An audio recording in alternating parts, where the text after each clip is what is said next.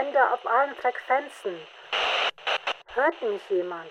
Ich wiederhole, kann irgendwer diesen Funkspruch empfangen? Mein Name ist Mary Jo. Man kennt mich von Paranormalik. Bin in einer Art Labyrinth gefangen und mittlerweile beschleicht mich das Gefühl, dass kein Weg hier herausführt.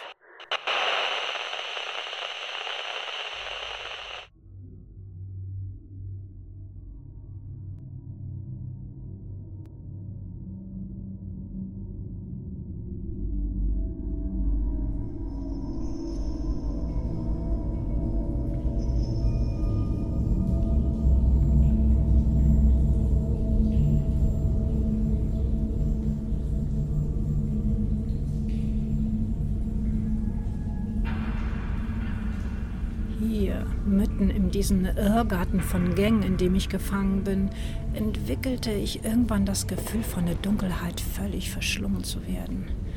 Ich habe es auch mittlerweile leid, mir immer wieder die gleiche Frage zu stellen, wo ich hier eigentlich bin.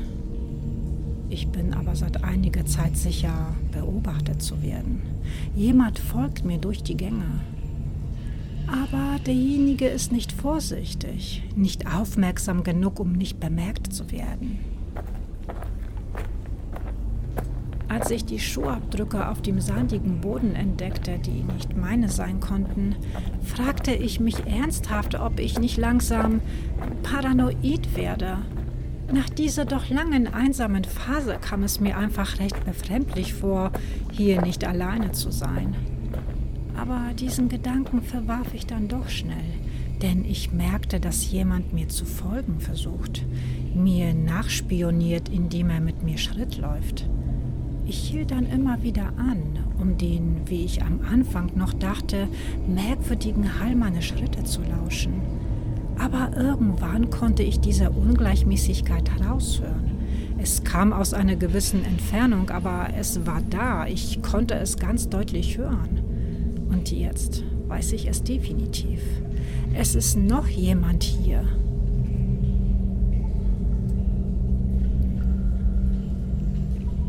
Könnt ihr euch noch an die Kiste erinnern, von der ich euch erzählt habe? Na die aus dem hölzernen Verschlag, die, die fest verschlossen war. Es hat sich schwieriger gestaltet, als ich ursprünglich gedacht habe, das gebe ich zu. Aber ich habe es tatsächlich geschafft. Sie ist auf. Ist fast wie Weihnachten. Nur der Tannenbaum fehlt noch. Es befindet sich allerlei Zeug da drin, wie Werkzeug, sogar eine Art Jagdmesser, das in einer ledernen Schutzhülle steckt. Einige Rollen Leuchtklebeband, Knicklichter. Leider sind die Batterien der Stirnlampen ausgelaufen. Auf jeden Fall hat hier jemand gut vorgesorgt und ebenfalls versucht, Skizzen von den Gängen anzufertigen.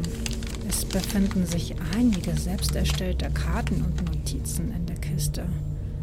Ich muss zugeben, dass mich in der letzten Zeit eher eine totale Antriebslosigkeit geplagt hat.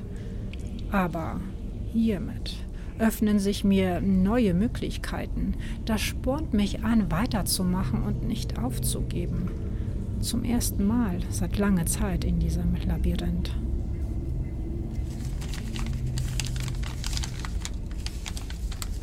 Ich studierte also die Aufzeichnungen des Fremden und glich sie mit meinen eigenen Erkenntnissen ab, die ich bis jetzt sammeln konnte.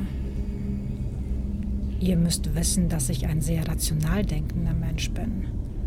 Aber hier, ganz alleine in dieser völligen Dunkelheit, spielen die Nerven verrückt. Die Gedanken machen sich selbstständig und es entwickeln sich die bizarrsten Szenarien im Kopf. Und ich weiß, dass es Dinge gibt, die man nicht wirklich erklären kann. Und was ich tatsächlich überlegt habe, Wurden die vielen Sachen vielleicht absichtlich hier platziert und ich eine Art Versuchstier? Wie weit würde ich gehen, um hier herauszukommen? Würde ich meine moralischen Prinzipien über Bord werfen und bis zum Äußersten gehen? Zu was sind wir fähig, wenn es um das pure Überleben geht? mein aktueller Plan. Ich werde den Spieß umdrehen. Ich möchte nicht die Beute sein, ich werde zum Jäger. Wie auch immer hier umherläuft, ich werde ihn schon auf die Schliche kommen.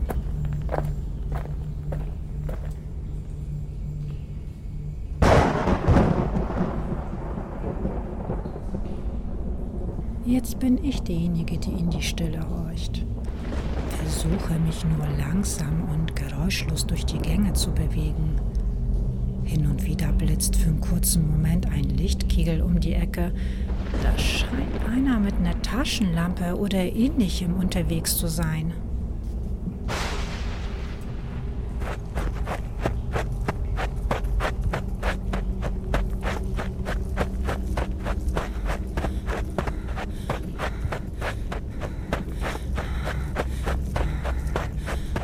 Halt! Bleib stehen, so jetzt habe ich dich. Wer bist du? Was willst du von mir? Nimm das Messer runter.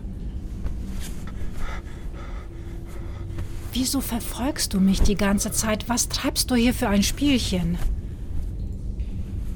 Ich weiß nicht, wovon du redest. Ich habe niemanden verfolgt. Und was ist mit dem Versteck? Woher hast du das ganze Zeug? Was wird hier gespielt? Wo bin ich hier zum Teufel? Was für ein Ding? Ich weiß nix von irgendeinem Versteck. Und wer bist du? Und was machst du hier? K können wir uns kurz beruhigen? Nimm bitte das Messer runter. Ich bin unbewaffnet. Okay, okay. Mein Name ist Mary Jo. Bin seit mittlerweile bestimmt einigen Wochen hier. Wie bitte? Oh mein Gott. Ja, seitdem irre ich durch dieses merkwürdige Labyrinth. Und ich kann mir auch überhaupt nicht erklären, wie ich hierher gelangt bin. Was ist mit dir? Hab gesehen, du hast Licht dabei. Ja, bin zum Glück einigermaßen ausgerüstet. Bin aber im Gegensatz zu dir erst seit ein paar Tagen unterwegs. Mein Name ist Sean, ich bin Kataphiler. Aber dass mein kleiner Ausflug in die Katakomben so ein Ausmaß erreicht, habe ich wirklich nicht geahnt. Ja, die Pariser Katakomben. Ein gigantisches Labyrinth aus langen, verschlungenen Gängen tief unter der französischen Hauptstadt. Es soll sich über sieben Ebenen und weit mehr als 300 Kilometern Länge und bis zu 100 Meter Tiefe erstrecken. Sackgassen, mit Wasser gefüllte und teilweise eingestürzte Gänge lange Schächte, die plötzlich nach unten führen, in die man zu fallen droht, wenn man nicht Acht gibt. Stickige Luft und knirschender Kies unter den Füßen. Einige der Korridore sind aufgrund der eingestürzten Wände nur durch schmale Öffnungen miteinander verbunden, in denen man beim Durchkriechen leicht stecken bleiben kann. Auf Hilfe braucht man dort unten nicht zu hoffen. Und dann ein Schild mit der Aufschrift Halt. Halt! Hier beginnt das Reich der Toten. Ja, genau. Es ist eine andere, eine dunkle Welt, die verborgen unter der unseren liegt und so gefährlich, dass nur ein kleiner Bereich der Katakomben im Süden von Paris für Besucher offen steht. Der offizielle Zugang zu den Katakomben, die man hier durch den Abstieg über 136 Stufen in die Tiefe erreicht, nennt sich die Schranke der Hölle.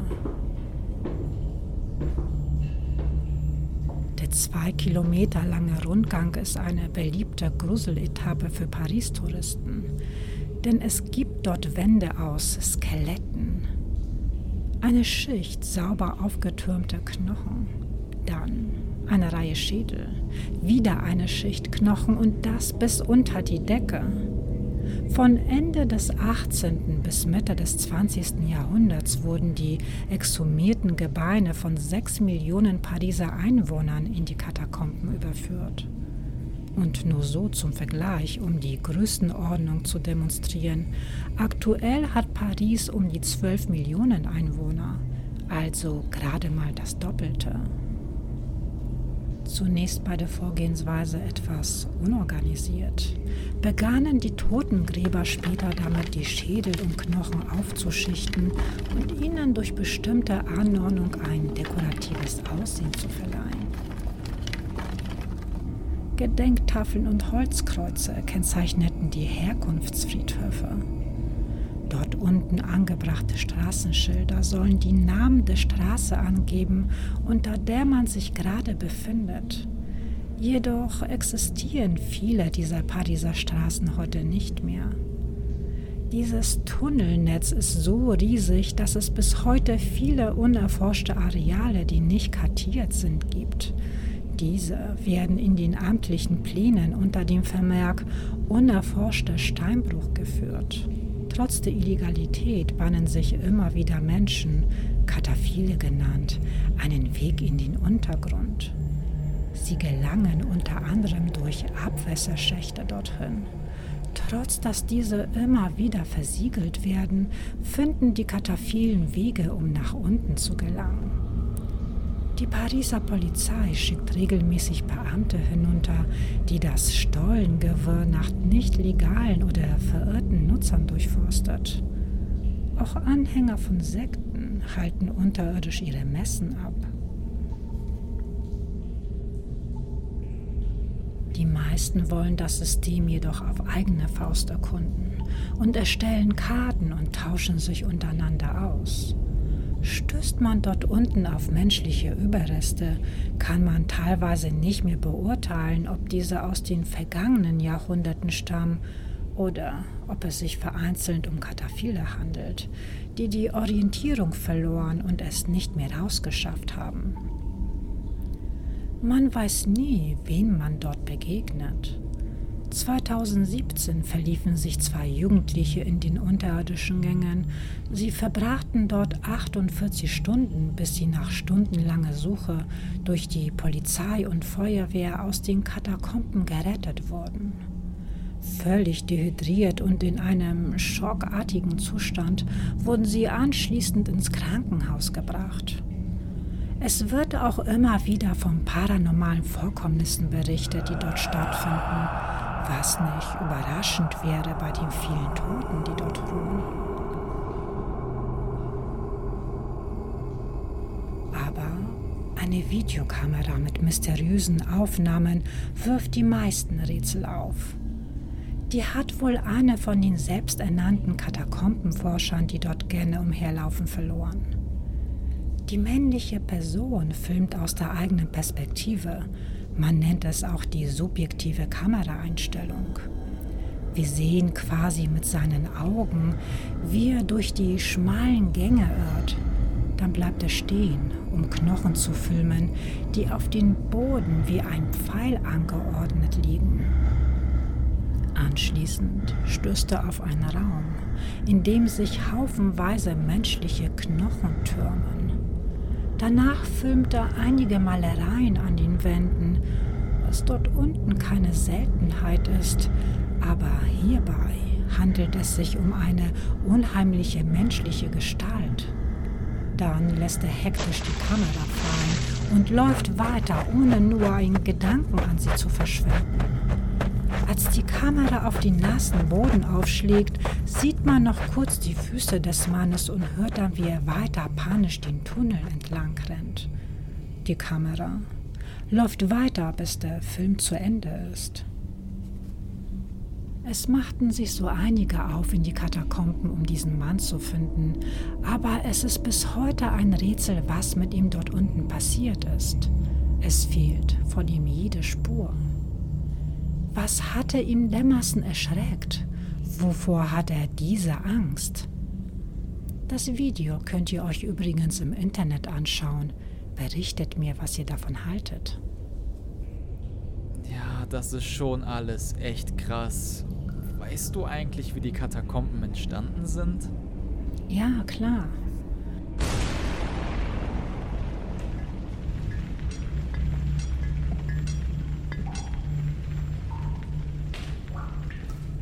Über mehrere Jahrhunderte hinweg lieferte der Untergrund von Paris das Material wie Steine, Gips und Ton, die für den Bau der Stadt erforderlich waren. Der Abbau erfolgte zunächst in offenen Bergwerken und seit dem 12. Jahrhundert zunehmend unter Tage. So erstreckte sich mit der Zeit unter fast allen heutigen Pariser Stadtteilen ein unterirdisches Stollennetz. Zusätzlich gibt es unerforschte Nebengänge, die auf eine Länge von etwa 100 Kilometern geschätzt werden. Die massive Unterhöhlung der Stadt stellte eine Gefahr dar und führte dazu, dass ab dem Jahr 1600 erste Maßnahmen ergriffen wurden, mit dem Ziel, die Stollen aufzufüllen. Leider war dies nicht wirklich erfolgreich, denn durch die schlechte Sicherung der Hohlräume beim Abbau des Kalksteins gab der Untergrund irgendwann an verschiedenen Stellen nach und mehrere Straßenzüge brachen ein. Kurze Zeit später wurden die Steinbrüche dann geschlossen.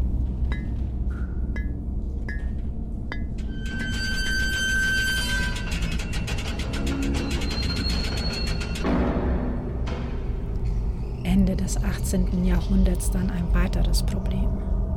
Die wachsende Bevölkerung, Seuchen und Hungersnöte, die zu der Zeit herrschten, führten zu einer Überfüllung der Pariser Friedhöfe. Da dringend Platz für neue Tote benötigt wurde, mussten die Ruhefristen für Verstorbene verkürzt werden, und so wurden nur halb verweste Leichen exhumiert und sorgten für katastrophale hygienische Zustände. 1779 drang angeblich ein dermaßen widerlicher Gestank von den Krematorien rüber, dass die Bewohner Gefahr liefen, an diesem zu ersticken. So beschlossen kurzerhand die Behörden, einige der Friedhöfe zu räumen und zu schließen.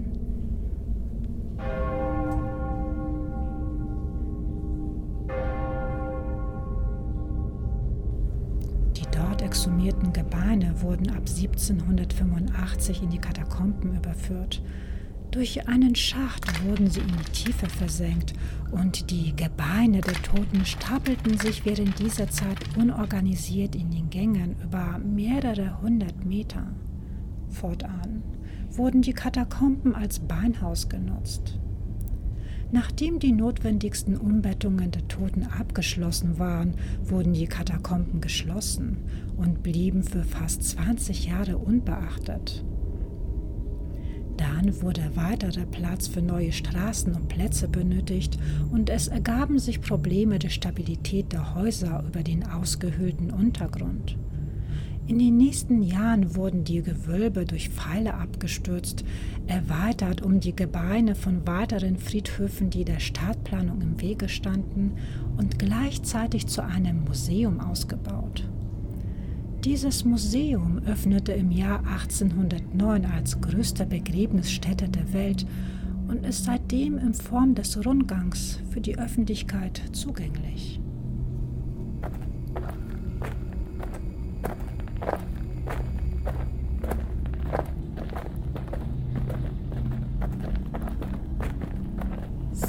Schon. Aber wenn du jetzt hier bist, dann muss es doch irgendeine Verbindung zu den Katakomben geben. Was ich sagen will, dann gibt es also einen Weg nach draußen. Ja, ja, im Grunde schon. Hab mich halt komplett verirrt, was nun wirklich kein Kunststück hier unten ist. Und doch kommt mir einiges suspekt vor.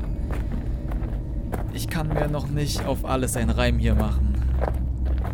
Nun gut, Jetzt sind wir wenigstens zu zweit, worüber ich tatsächlich sehr froh bin. Ich hoffe, ich kann dir trauen. Ja, auf jeden Fall. Denke, gemeinsam haben wir mehr Chancen, hier rauszufinden.